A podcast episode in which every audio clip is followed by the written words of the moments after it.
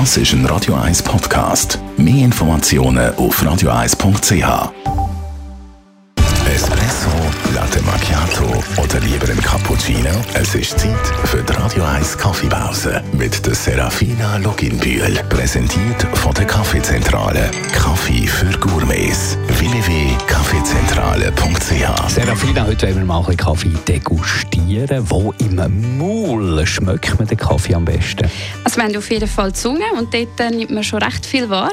Also wir haben so Geschmacksknospen auf der Zunge und die können süß, salzig, sauer, bitter und umami schmecken.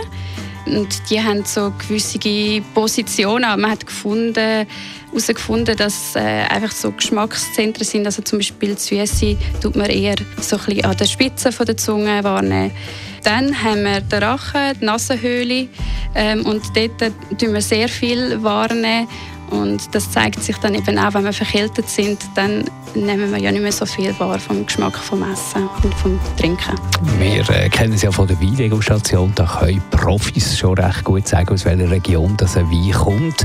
Ist das beim Kaffee ähnlich? Schmeckt Kaffee aus der gleichen Region auch ähnlich? Ja, also, also es gibt schon gewisse Geschmacksprofile, wo man so kann sagen sind typisch. Aber es heißt dann nicht, dass jetzt jeder Kaffee aus Brasilien oder Äthiopien genau so schmeckt. Bei Brasilien sagt man, dass der Kaffee so ein bisschen nussig, schockig ist, wo viele gerne haben. Ähm, dann in Kenia hat man oft gewaschenen Kaffee, der fruchtig und säurebetont ist. Und aus Äthiopien, wo man ja nicht so viel Wasser hat, äh, wird der Kaffee oft einfach in der Sonne getrocknet und dann hat man noch, noch ein bisschen mehr Süße im Kaffee. Eben so ein bisschen die Aufarbeitung der Kaffeebohnen, die äh, ist auch noch entscheidend. Auf jeden Fall. Es gibt äh, so drei Aufbereitungsprozesse. Also Aufbereitung heisst das, was passiert nach dem Pflücken von der Kaffeefrucht. Äh, da gibt es einen Prozess, der gewaschen heißt und natural.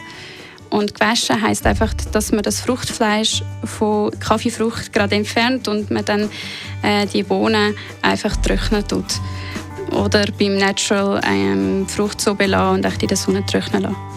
Und dann haben wir größere Süße nachher im Kaffee. Die Radio 1 Kaffeepause, jeden Mittwoch nach der halben Zehn, ist präsentiert worden von der Kaffeezentrale. Kaffee für Gourmets. www.kaffeezentrale.ch